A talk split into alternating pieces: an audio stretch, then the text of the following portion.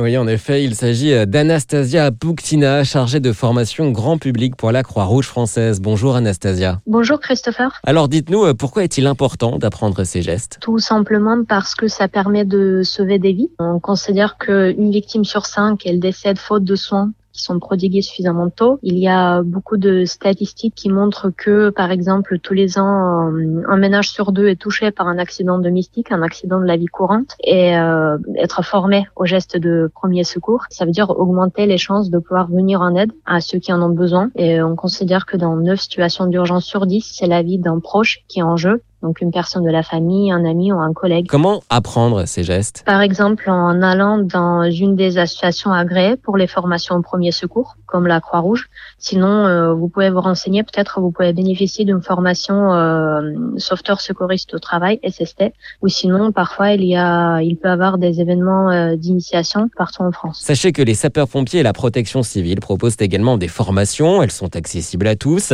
À la Croix-Rouge, même les tout petits peuvent être formés. N'est évidemment pas question pour eux de pratiquer des massages cardiaques, non.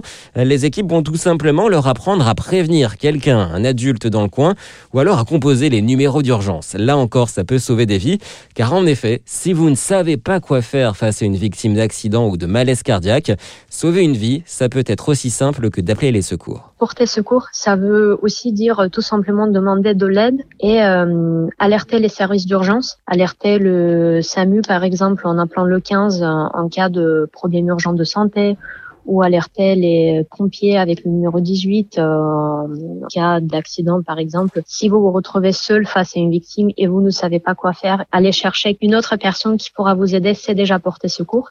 Et au final, le premier pas, c'est tout simplement ne pas passer à côté euh, en indifférence. Plus vous interviendrez vite, plus la victime aura de chances de s'en sortir. Enfin, sachez que depuis cet été, le Parlement a créé le statut de citoyen sauveteur, un statut qui protège toute personne capable de pratiquer les gestes de premier secours et qui vient en aide à une victime.